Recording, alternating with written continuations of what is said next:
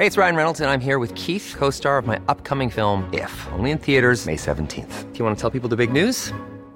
All right, I'll do it. Sign up now and you'll get unlimited for $15 a month in six months of Paramount Plus Essential Plan on us. Mintmobile.com slash switch. Upfront payment of $45 equivalent to $15 per month. Unlimited over 40 gigabytes per month. Face lower speeds. Videos at 480p. Active Mint customers by 531.24 get six months of Paramount Plus Essential Plan. Auto renews after six months. Offer ends May 31st, 2024. Separate Paramount Plus registration required. Terms and conditions apply if rated PG.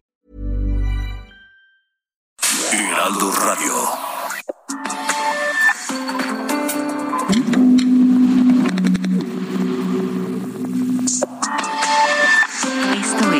República H. 8 de la noche en punto, tiempo del centro de la República Mexicana. Gracias por estar con nosotros en República H en este miércoles 9 de marzo, el 9M que viene después de las marchas por el Día Internacional de la Mujer, el 8M, del cual estaremos hablando. Pero en eh, temas que nos golpean, nos golpean y nos preocupan. Sigue subiendo la inflación en México. Sigue subiendo y en febrero llegó a 7.28%, muy lejos de la estimación del gobierno federal. Este dato lo informa el INEGI esta, este, este miércoles y lo que más subió eh, y, que, y que abonó a esta alza de la inflación fue el precio del limón, del aguacate y del gas LP. Incluso hay reportes este día que hablan de que el precio de la gasolina premium en algunos lugares en la Ciudad de México, la delegación Miguel Hidalgo ha llegado a los 30 pesos. Premium. 30 pesos en algunos en algunas estaciones de servicio, eh, 27 en algunos otros, y también el gas LP ha subido muchísimo y todo eso ha ha empujado la inflación al 7.28%. Los analistas ajustan a la alza sus pronósticos y esperan que la inflación cierre el año en 8%. Eso es el doble de lo que el gobierno federal ha pronosticado el doble de lo que el gobierno federal espera para este 2022. Y por supuesto, esta no es una buena noticia, esta es una noticia que nos preocupa y que tiene que ver con muchas cosas. En el mercado internacional, por ejemplo, en el mercado internacional de granos hay todavía una enorme preocupación y volatilidad debido, entre otras cosas, pero principalmente por el conflicto armado entre Rusia y Ucrania. El maíz subió de 5.24 dólares en diciembre de 2021, es decir, hace tres meses, repito, de 5.24 a 6.96 en tres meses. El trigo aumentó de 30, eh, aumentó 38.4% con relación a diciembre del año pasado, es decir, en tres meses, 38% de aumento del trigo. Se cotiza hoy en 343.47 dólares la tonelada y la soya, la soya aumentó también de 13.72 dólares en diciembre a 16.61. Y mire, esto está, esto es una corriente mundial. Sofía García, ¿cómo estás? Muy bien, ¿y tú? Pues Buenas bien, pero ay, vaya, vaya Y con temas, estos, ¿no? con estos temas que das y con estos precios, cuando hablas de limón, cuando hablas de... Oye, ni unos taquitos. O No, sea, nada. el que vende taquitos, ¿cómo le va a ir? No, bueno, el, el mismo, el mismo taquero Exacto. con el precio del limón y de la tortilla Y del gas. y del gas. El- la Así gasolina. que ¿Cómo se la gasolina, porque, porque, a ver, en Estados Unidos se reporta que el precio de la gasolina está hoy más alto que en toda la historia. ¿Por qué? Entre otras razones, insisto, por la guerra en Ucrania, Rusia, etcétera. Porque el, el presidente Joe Biden ha prohibido las importaciones, las compras de gasolina, de petróleo y de gas de Rusia. Eso dispara los precios. Y si en los Estados Unidos el precio de la gasolina está más alto que nunca en la historia, y si México, el 90% de la gasolina que consumimos usted y yo, todos nosotros, aún quienes no tienen un vehículo propio, a quienes se mueven en transporte público, pues ese transporte público muy probablemente se mueve con gasolina. O el taxi es muy probable que se, se funcione a base de gasolina. Así es. O el precio de las tortillas o del gas o de todo nos repercute. Entonces, si los precios de la gasolina en Estados Unidos están más caros que nunca en la historia y nosotros dependemos casi totalmente de la gasolina que importamos de los Estados Unidos, entonces explícame una razón lógica para pensar que aquí los precios de las gasolinas no van a aumentar. Dame una razón lógica. No hay. Pero el presidente, ya lo saben, López Obrador, Porque tiene otros datos. ¿no? Que le van a dar. Tiene otros datos. Así lo dijo en su conferencia de mañana, de la mañana.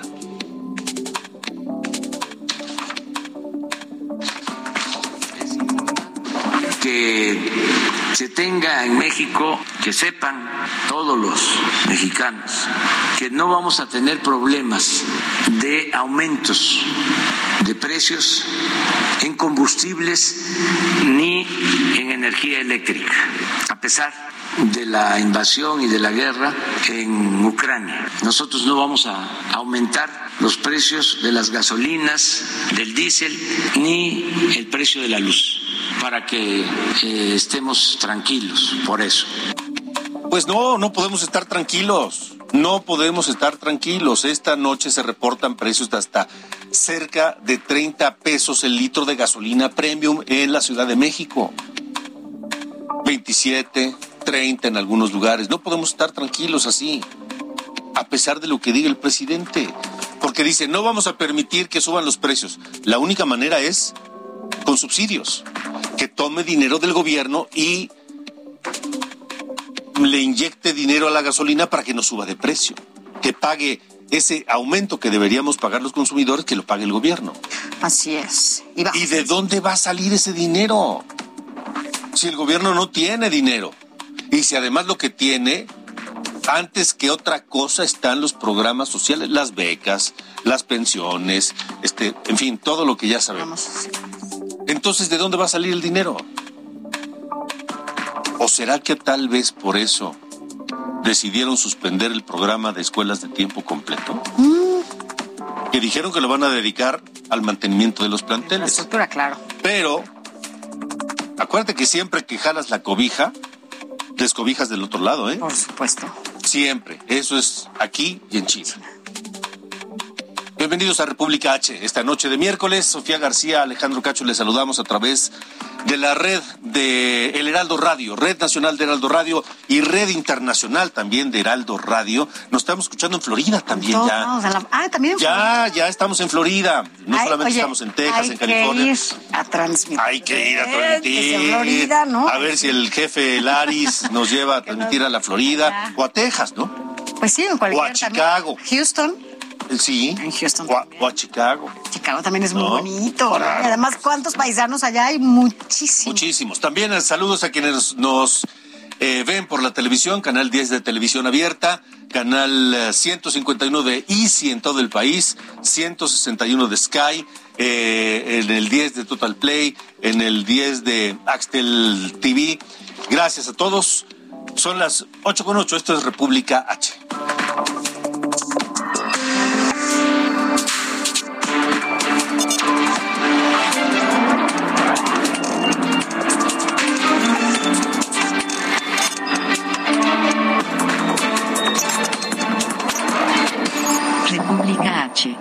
Alejandro Cacho.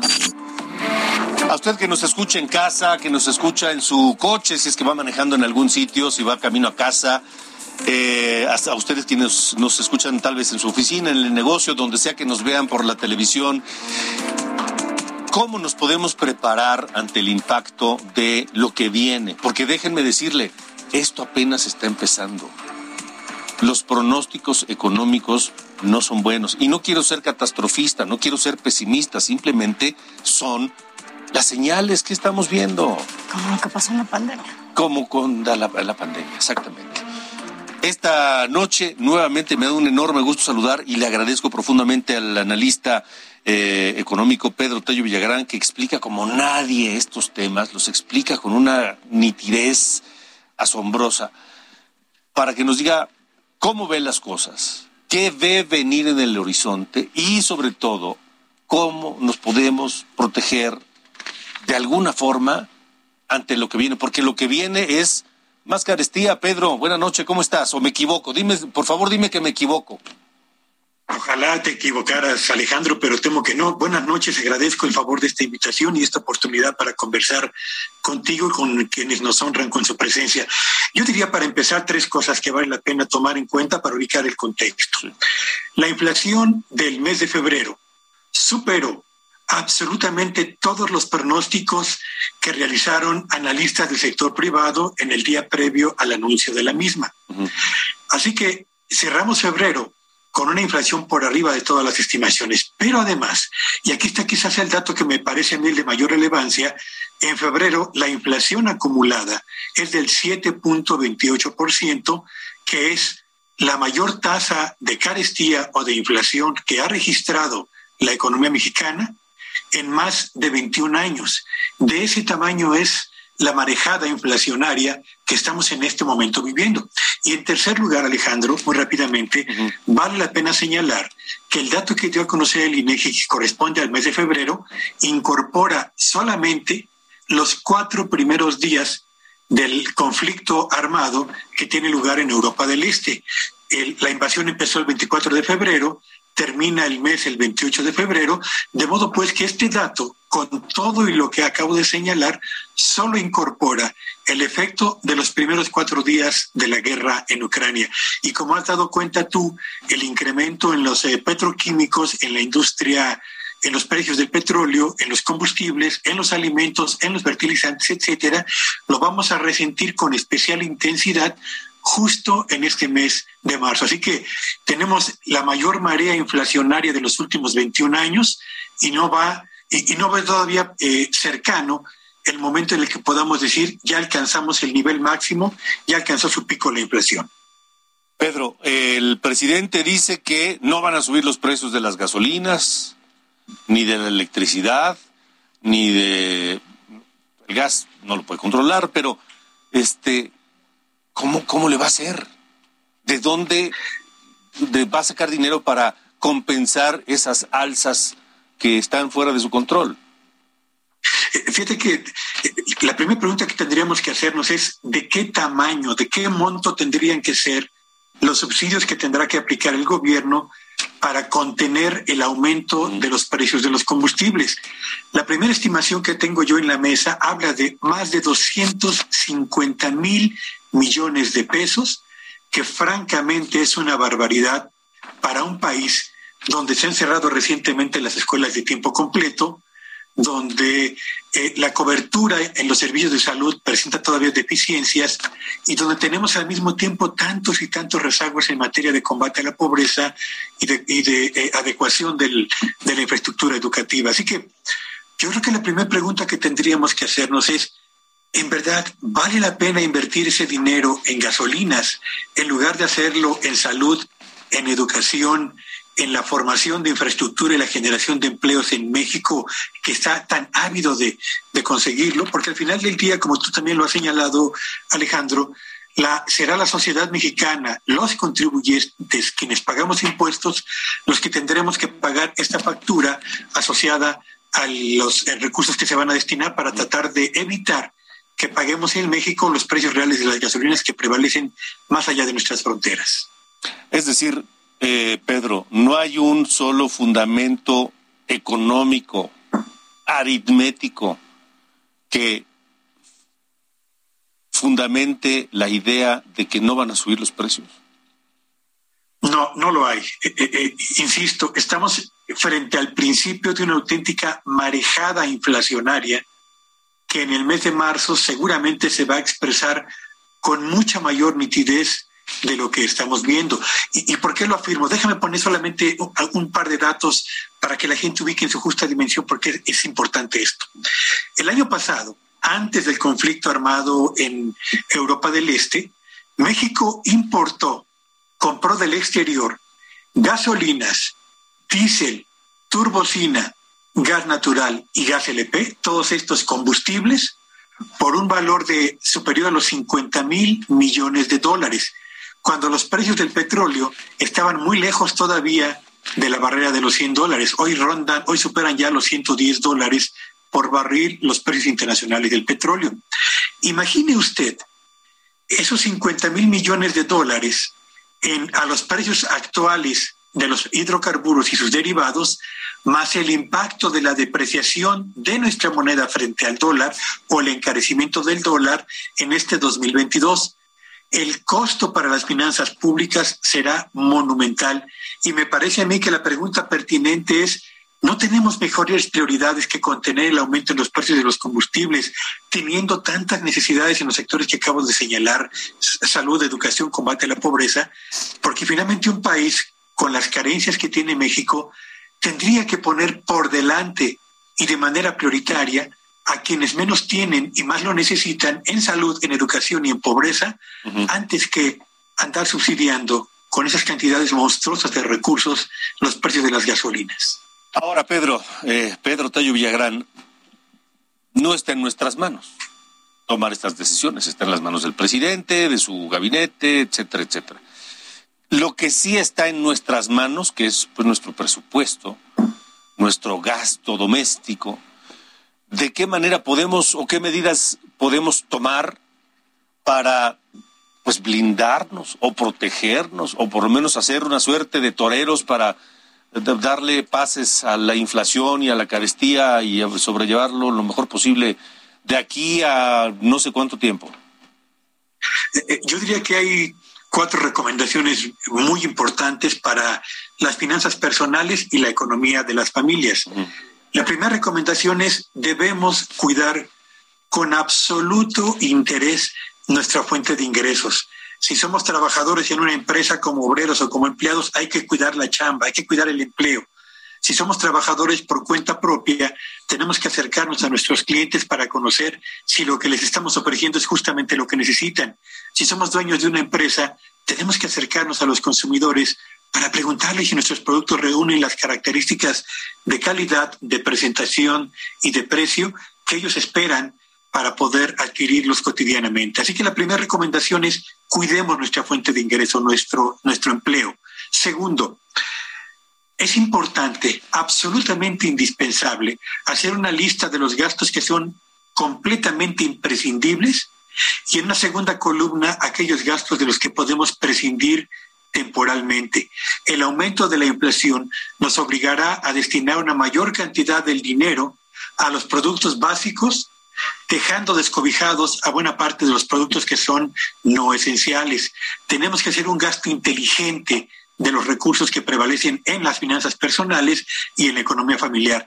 Tercero, si tiene usted deuda con tarjeta de crédito o tarjeta de tiendas departamentales, mi recomendación es liquídela tan pronto como sea posible, porque ese es el crédito más caro y va a seguir aumentando en el curso de los próximos meses. Y por último, no contrate usted crédito a menos que tenga la certeza de disponer de un empleo seguro y de recursos para hacer frente a una eventual pérdida temporal del empleo para cumplir en tiempo y forma con el pago de sus deudas. Más allá de esto, creo que es difícil poder aspirar a otro tipo de acciones a título personal o a título eh, eh, familiar, Alejandro. Porque además no sabemos cuánto va a durar esto. Es decir, a ver, Pedro, no sabemos cuánto va a durar. En Estados Unidos los precios de las gasolinas están más caros que nunca, más caros que en toda la historia, pero sabemos que allá sí cuando bajen los precios del petróleo y todo, los precios de las gasolinas bajarán también, cosa que en México nunca hemos visto. En efecto, y, agrega usted, agrega un ingrediente adicional.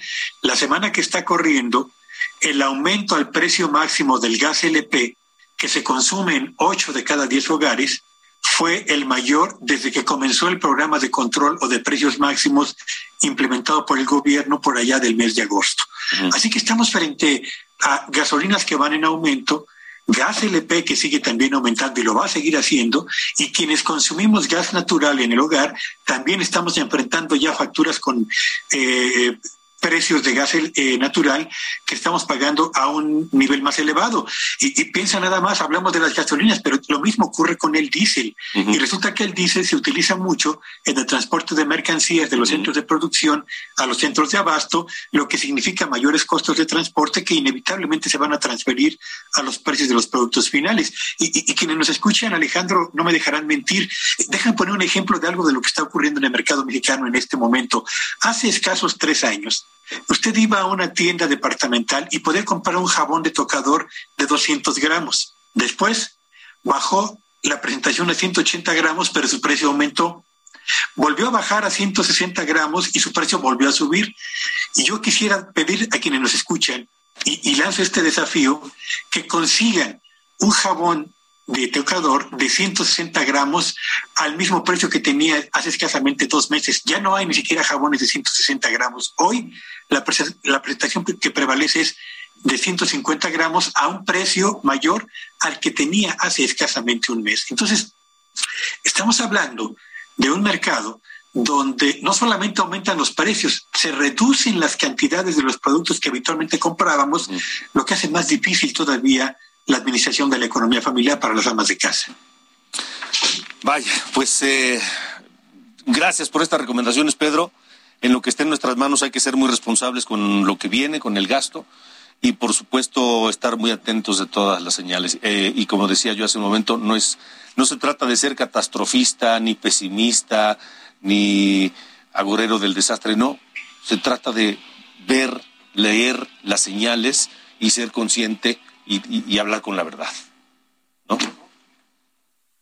Así es, así es. Y, el primer paso para resolver los problemas es ubicarlos en su justa dimensión para ajustar nuestras conductas a las condiciones que nos exige el presente. Gracias por esta invitación, Alejandro. Pedro, gracias. ¿Dónde te seguimos? Síganme en Twitter en arroba Petello Villagrán, donde día a día sí subo los signos vitales de la economía mexicana. Muy pendiente Gracias, siempre. Gracias eh, a Pedro Tello Villagrán. Es en Twitter arroba P de, Pedro Tello Villagrán, ¿sí? ¿Correcto? Así es. Muy bien, gracias Pedro, un abrazo. Buenas noches, hasta luego. Hasta luego, buenas noches, las 8.21, esto es República H. Esto es República H. Y bueno, pues este 9 de marzo, hoy 9 de marzo, el Heraldo Media Group se une al movimiento Un Día Sin Mujeres y bueno, con esto lo que se hace es buscar concientizar sobre la importancia de mujeres en distintos ámbitos de la vida. Es por ello que bueno, pues desde este espacio sobre todo reconocemos a todas nuestras compañeras, a todas nuestras amigas, a todas las mujeres trabajadoras por su participación, para que, bueno, pues eh, seamos uno de los medios de información más importantes de México. Hoy bueno, pues la ausencia de muchas mujeres, muchas compañeras en diferentes áreas de trabajo de esta empresa, pues justo hace que se valore su esfuerzo cotidiano y sobre todo la igualdad laboral que, bueno, pues destaca muchísimo en este momento del desempeño de muchas mujeres y hombres, ¿no? Gracias a todas, de verdad, gracias a todas por su entrega y por su, por su aportación a todos los logros. ¿eh? Bueno, son las 8.22, tiempo del centro de la República mexicana. Eh, y bueno, pues como ya lo escucharon, el presidente López Obrador habló de las marchas de ayer por el Día Internacional de la Mujer. Dijo que no hubo actos violentos significativos y que las autoridades no dieron espacio a la provocación. Ayer las manifestaciones por el Día de la Mujer transcurrieron en paz en todo el país. No hubo represión. Estaban, eso sí, nuestros adversarios esperando que se incendiara el palacio o la catedral, pero pues, se tomaron las medidas necesarias. ¿Tú qué dices? Que... las marchas. no, que yo creo que la verdad es que la participación fue muy responsable a comparación de, o sea, sí hay una diferencia entre otros años, por supuesto, no hubo esta violencia que incluso el propio presidente dijo que iba a haber, ¿te acuerdas que alertó? Sí, bueno, dijo iba que a haber, marros y bombas. más violentas del, del país iban a estar en esa marcha, pero la verdad es que creo que al contrario, incluso, no sé si recuerdas esas imágenes donde pasaban mujeres policías y les aplaudían, incluso algunas mujeres les dieron flores a estas mujeres policías en reconocimiento a su trabajo. Entonces, la verdad es que para mí fue muy bueno ver que cada vez se suman más mujeres a este tipo de manifestaciones y cada vez más en paz. Ahora, de lo que se trata no es de que las marchas salgan bien. No, se trata de que atiendan las Se trata de que no haya razón para hacer esas marchas. Lo importante sería justo ¿No? hacer esas marchas. Vamos a ir a una pausa y de regreso. ¿Cómo, cómo ¿Cómo se vivió todo esto en, Nuevo León, en Monterrey? Hubo una agresión importante al Palacio de Gobierno, iremos allá, lo mismo en Michoacán y haremos un recorrido por las marchas en el resto del país. ¿Y qué ha pasado con el tema de, de Querétaro y los enfrentamientos del sábado pasado? También tenemos información esta noche aquí en República H. Una pausa. 56 24 10 47 10, nuestro número de WhatsApp para que nos escriba y nos diga todo lo que quiera.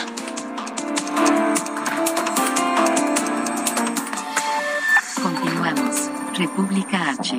Con Alejandro Cacho. Heraldo Radio.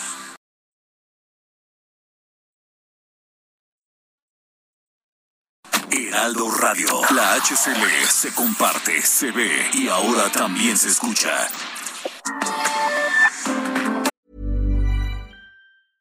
A lot can happen in the next three years. Like a chatbot may be your new best friend. But what won't change? Needing health insurance. United Healthcare Tri Term Medical Plans are available for these changing times.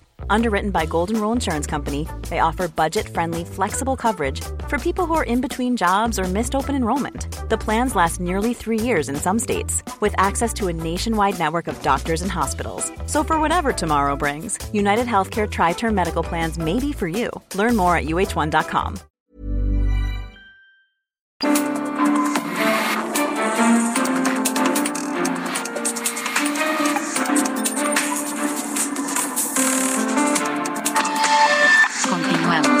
República H, con Alejandro Cacho.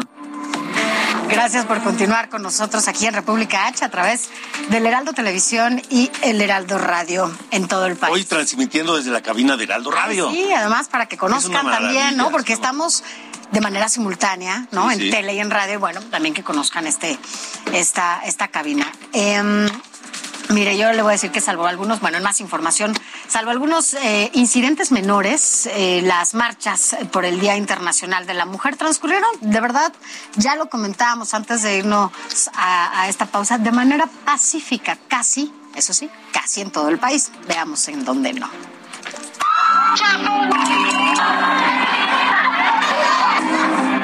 Casi en la totalidad de las marchas en el país por el Día Internacional de la Mujer hubo saldo blanco, o lo que es lo mismo, no hubo actos violentos de relevancia.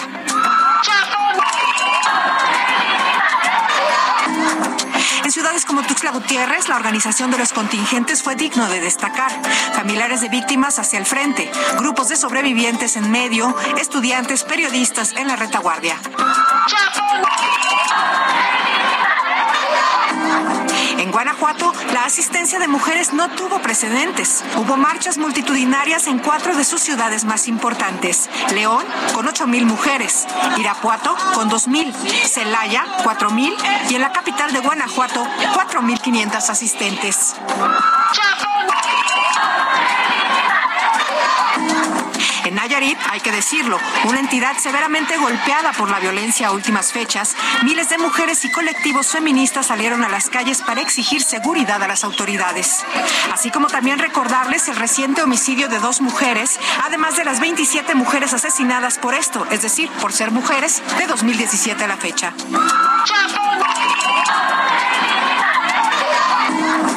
Señalar también que en estados como en Tlaxcala, considerado este como la cuna de la trata de personas en México, algunas feministas causaron daños al Palacio de Gobierno, además de causar afectaciones a la fachada del Museo de Arte, al Palacio de Justicia y al Palacio de Gobierno Municipal. Laura Alanis Villafuerte, República H. Nuevo León, en República H. Pero en Nuevo León sí se pasaron. Vamos contigo, Daniela García. Este, el gobernador Samuel eh, García, molesto con lo que ocurrió ayer en el Palacio de Gobierno. ¿Cómo estás?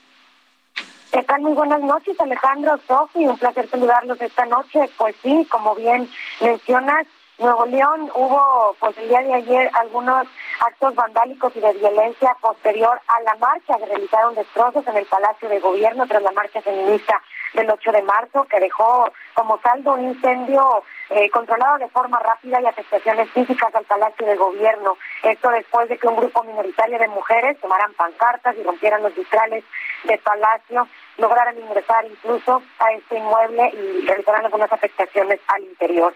Esta mañana ya la autoridad inició con limpieza del lugar y se de mantenimiento y arreglo a las afectaciones. De hecho, algunas de las pancartas que sobrevivieron a los incendios fueron trasladadas al NL, que es un espacio cultural en la parte trasera de la sede gubernamental. Y bueno, el gobernador Samuel García, como mencionabas Alejandro, él dijo que estos arreglos a la sede pues y aunque aseguró que la sociedad debe estar más consternada con la violencia que se vive contra las mujeres en el Estado y en el país, se adelantó que habrá sanciones contra quienes realizaron actos vandálicos y de la violencia y de violencia en la marcha. Escuchemos lo que mencionó el mandatario justamente sobre este tema. Desgraciadamente, un grupo, una minoría, quizá infiltrados que van a sufrir consecuencias por sus delitos, llevaron esta manifestación a un grado inimaginable de romper vidrios, de quemar puertas, de rayar paredes, de dañar inclusive nuestro Museo de Historia de Nuevo León. Alejandro Sofi, comentar nada más que hay una persona detenida ya por estas agresiones el día de ayer y pues no se reportó ninguna persona lesionada y las afectaciones fueron únicamente a cosas materiales. Muy bien, gracias Daniela. Al contrario, estamos pendientes y muy buenas noches. Hasta luego, buenas noches. Saludos, por cierto, en Monterrey nos escuchan por el 99.7 de FM. Un gran saludo a toda la gente allá en la zona metropolitana de Monterrey, Nuevo León. Son las 8.35. Michoacán, en República H. Bueno, ahora vámonos hasta Michoacán, donde también, bueno, ya nos escuchan a través del 1240 de AM en Morelia, porque, bueno, pues ahí también se registraron algunos desmanes e incluso la detención de un grupo de manifestantes. Pero quien tiene toda la información eres tú, Charbel Lucio. ¿Cómo estás? Muy buenas noches. Alejandro Soto, muy buenas noches. Así es, las protestas feministas en Morelia eh, derivaron en la detención de 25 manifestantes, hombres y mujeres.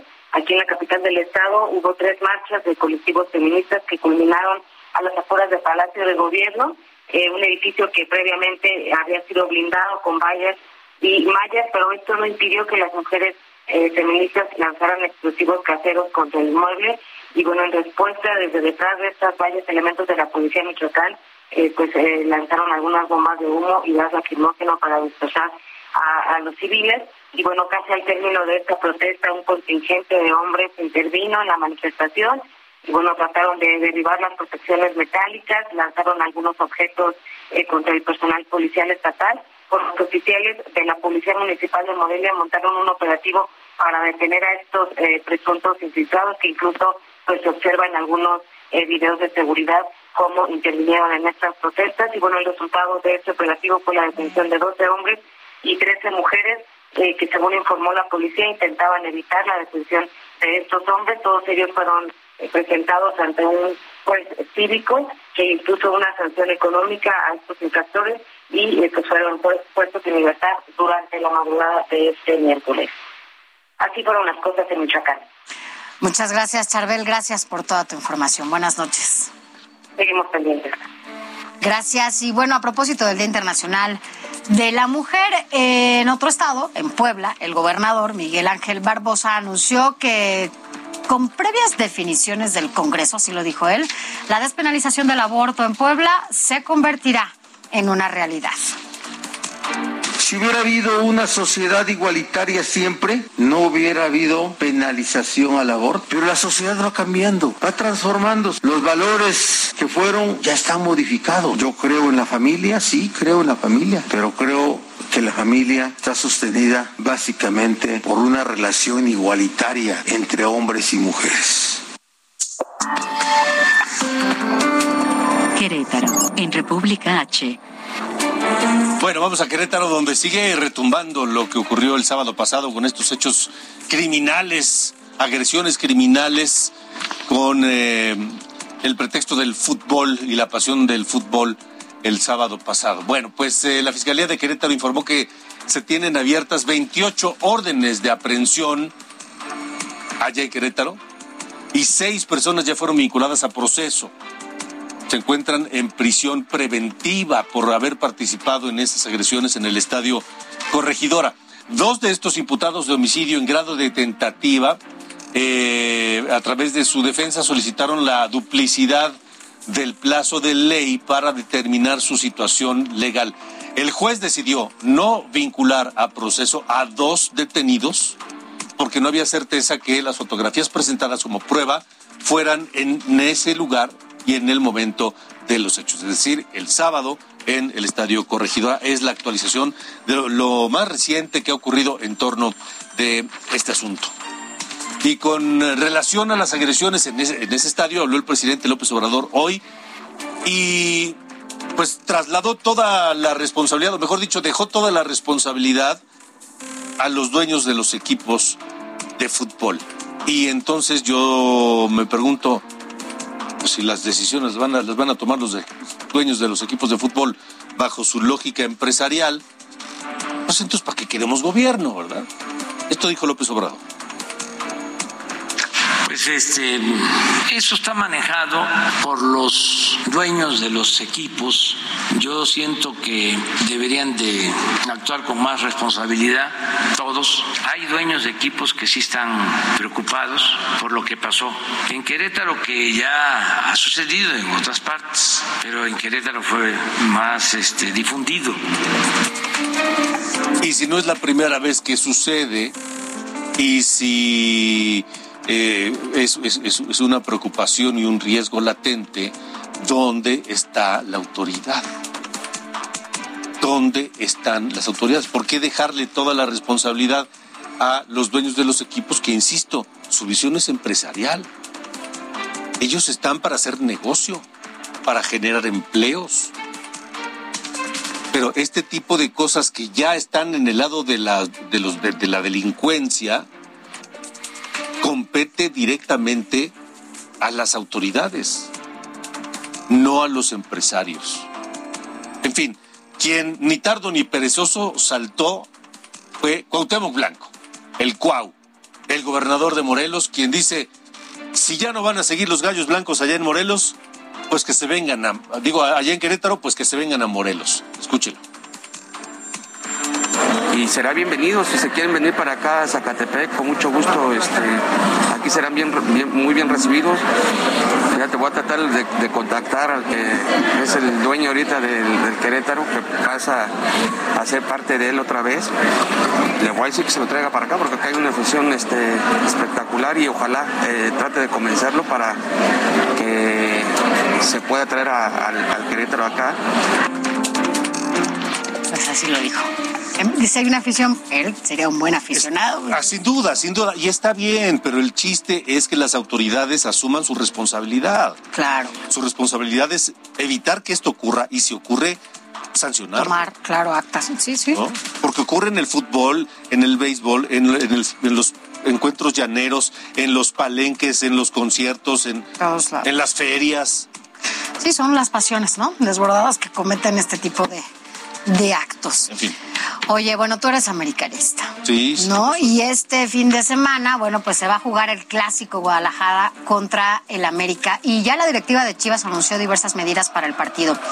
De entrada, no se permitirá el ingreso a las llamadas barras y se cambiará la narrativa sobre la rivalidad y la campaña para este partido será un clásico sin colores. Se pedirá a los asistentes vestir de blanco en nuestra pues de solidaridad con las víctimas del juego entre Gallos y Atlas, lo que pasó pues allá en Querétaro. Y los espacios que normalmente ocupa la porra de Chivas será ocupada por niños de la Fundación Jorge Vergara y también el Teletón. Así las cosas en este clásico. Y también en Nuevo León se anuncian medidas preventivas para erradicar la violencia de El Volcán, estadio de Tigres de la Autónoma de Nuevo León y el BBVA donde juegan los rayados. De acuerdo a lo informado por autoridades, eh, bueno, pues resulta que el proceso de credencialización ya se tiene en las próximas temporadas y se va a iniciar el control de registro biométrico. Así que bueno, pues ya, ya se están tomando cartas en el asunto en diferentes estadios para que no haya de nuevo, como dicen ya después del niño ahogado. Sí, pero insisto, para eso tenemos gobierno y el gobierno debe asumir su responsabilidad. Así es. Bueno, cambiamos de tema, son las 8.43, esto es República H. Esto es República H. Ya se anunció un segundo vuelo de la Fuerza Aérea Mexicana de México a, eh, a Ucrania, no Ucrania, pero seguramente será Rumania también, o Rumanía, para evacuar mexicanos o evacuar ciudadanos latinoamericanos que quieran salir de la zona de peligro. Eso lo anunció hoy en su conferencia el presidente López Obrador. Entonces, este, lo que sí estamos haciendo es eh, protegiendo a los mexicanos que están en Ucrania. Eh, se les está eh, trayendo. hoy sale de nuevo un avión de la Fuerza Aérea para traer a mexicanos y también a latinoamericanos que no tienen cómo regresar a sus países. Eso lo estamos haciendo. Y ayuda humanitaria para refugiados, para quienes este, ya están en campamentos y necesitan apoyos. Y vamos precisamente al parte de guerra, día 14 de la invasión rusa a Ucrania. Kremlin denunció que Estados Unidos declaró una guerra económica a Rusia y que Moscú pensaría seriamente en qué hacer después de que el presidente Joe Biden impuso una prohibición a las importaciones de petróleo ruso y otros tipos de energía. El portavoz del Kremlin, Dmitry Peskov, sostuvo que Rusia ha sido, es y será un proveedor fiable de energía y señaló que los flujos energéticos continuarán. La Casa Blanca denunció el uso bárbaro de la fuerza contra civiles después de que un hospital pediátrico fuera alcanzado por un bombardeo ruso en la ciudad de Mariupol, en el sur de Ucrania. Es atroz ver el uso bárbaro de la fuerza militar contra civiles inocentes en un país soberano, afirmó la portavoz de la Casa Blanca, Jem Psaki, en rueda de prensa. 17 adultos resultaron heridos en este bombardeo, según informó la Casa Blanca. Pero no todos son imágenes desagradables por la invasión de Ucrania por parte de Rusia. También se están viviendo momentos emotivos y de amor en medio de la muerte y la tragedia. Una imagen que le ha dado la vuelta al mundo. Se trata del momento en que en un retén militar de carretera se detiene a un auto para su revisión, por lo que los ocupantes tienen que bajar. En el momento en que estos estaban con las manos sobre el cofre, se escucha una música de fondo. Acto seguido, un soldado toca la pierna de una joven. Cuando ella voltea, lo reconoce y él entrega un ramo de flores y el anillo de compromiso. La pareja se trasladó a Kiev para casarse en medio de la guerra. Antonio Vázquez, República H.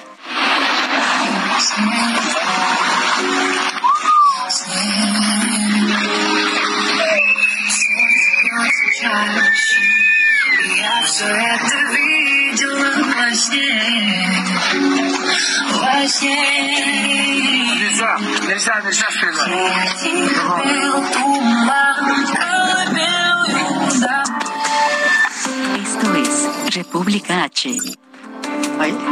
Bueno, estábamos viendo una... Una, cursilería. Bueno, pero porque yo, yo, sí soy cursi, cacho, entonces yo sí digo, ah, ya está en la guerra, uno tiene su lado romántico, los soldados ahí. en un retén, en un retén, el ejército ucraniano, ucraniano que tienen un vehículo y están pues, aparentemente revisando ahí a las personas que iban en el carro y demás.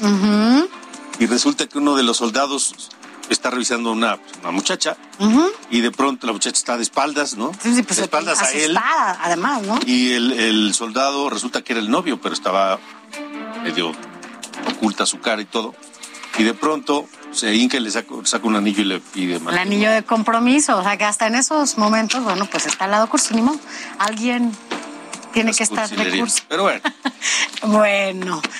Vámonos a más información porque, bueno, hasta Veracruz nos vamos, donde un juez concedió hace justamente unas horas un amparo al secretario técnico de la Junta de Coordinación Política del Senado de la República, José Manuel del Río Virgen, y se espera que a más tardar en un plazo de 10 días ya se dicte este auto de no vinculación al proceso en su contra tras ser acusado, usted lo recuerda, de ser autor intelectual supuestamente del asesinato de René Tobar, candidato a la alcaldía de Cazones eh, Herrera por parte de Movimiento Ciudadano. Y bueno, pues ya con todo esto puede que alcance su libertad a más tardar en 10 días. Así las cosas con José Manuel del Río. Vamos a ver qué pasa, porque sería un, gran revés para el gobernador Cuitlagua García de Veracruz. Así es, ¿te acuerdas cómo estaba ahí en contra? Pero bueno, vámonos rápidamente a más información, porque el Servicio de Administración Tributaria ya congeló las cuentas de dos exfuncionarios en el gobierno de Jaime Rodríguez, el Bronco. Se trata de Manuel Vital y María de Los Ángeles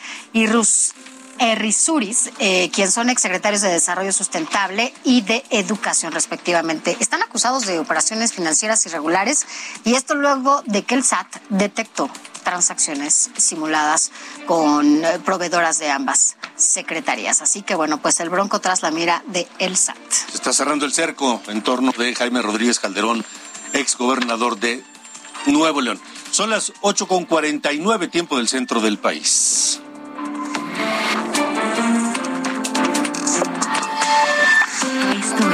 República H.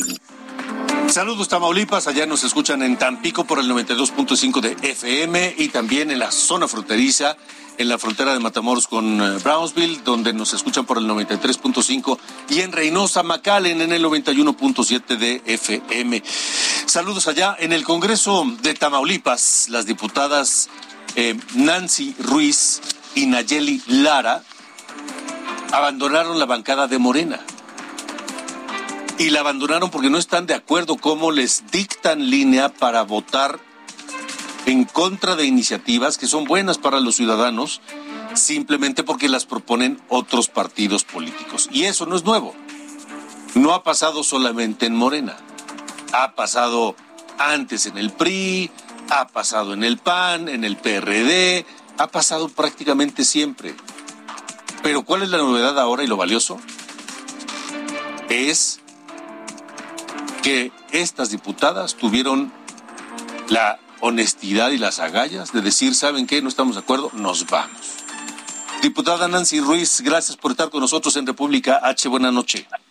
Buenas noches, Alejandro. Muchas gracias por la invitación.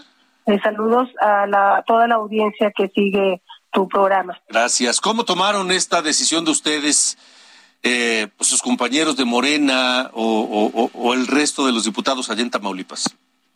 Eh, pues eh, causó sorpresa. Eh, al parecer, varios de mis compañeros sí lo esperaban porque yo casi desde el inicio de la legislatura fui la diputada rebelde la que desde un inicio les manifestó la inconformidad por cómo estaban manejando los asuntos en el Congreso. pero pues creo que al final, a pesar de todo eso, sí les causó este sorpresa, porque no, eh, yo no avisé a nadie, fue una decisión que tomé, eh, pues no de último momento, sino eh, yo estaba esperando el momento y pues agarré el valor y lo hice.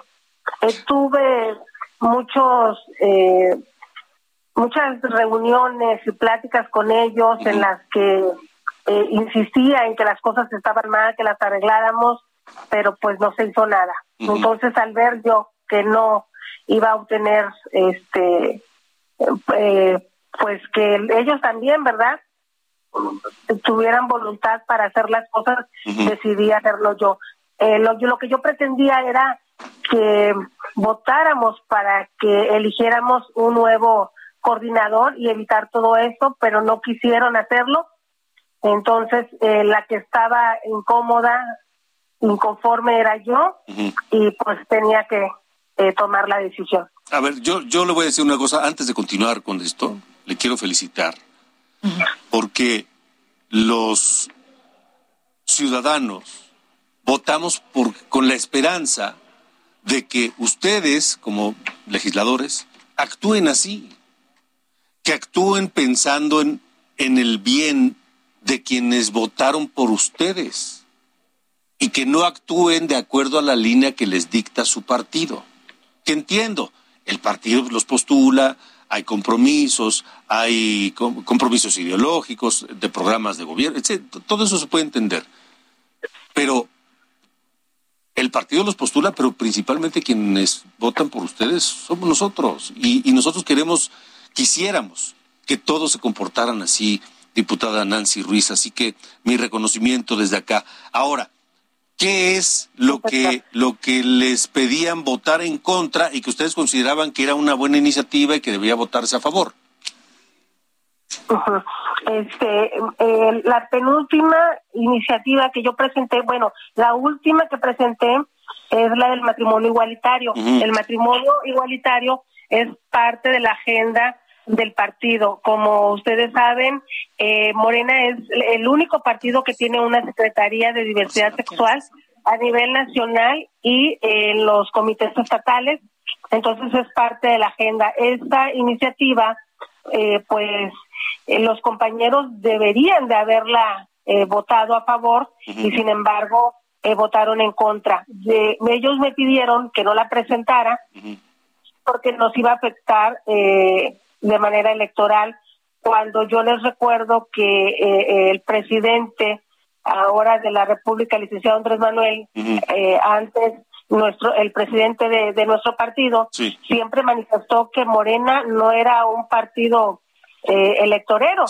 ¿Verdad? Que, que, y que más que partido éramos movimiento y debíamos defender las causas justas. Diputada, rápidamente, nos quedan 30 segundos. ¿Usted va a seguir en, en Morena? Definitivamente, definitivamente yo solamente me salgo de la, de la, bancada. Yo continúo en mi partido. Rápidamente, ¿teme usted represalias por haber tomado esta decisión?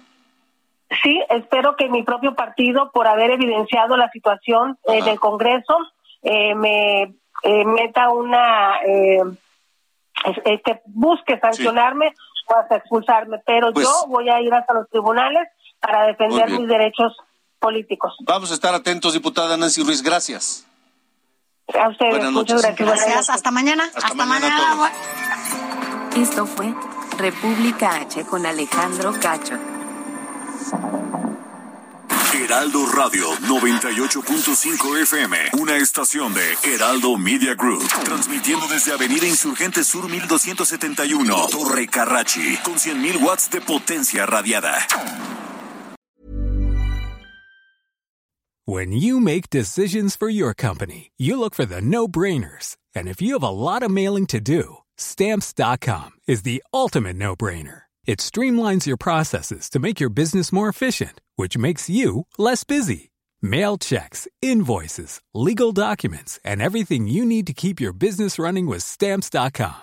Seamlessly connect with every major marketplace and shopping cart. Schedule package pickups and see your cheapest and fastest shipping options from different carriers. With rates up to 89% off USPS and UPS rates. And with the Stamps.com mobile app, you can take care of mailing and shipping wherever you are. Make the same no brainer decision as over 1 million other businesses with Stamps.com. Sign up with Code PROGRAM for a four week trial, plus free postage and a free digital scale. No long term commitments or contracts. That's Stamps.com. Code PROGRAM.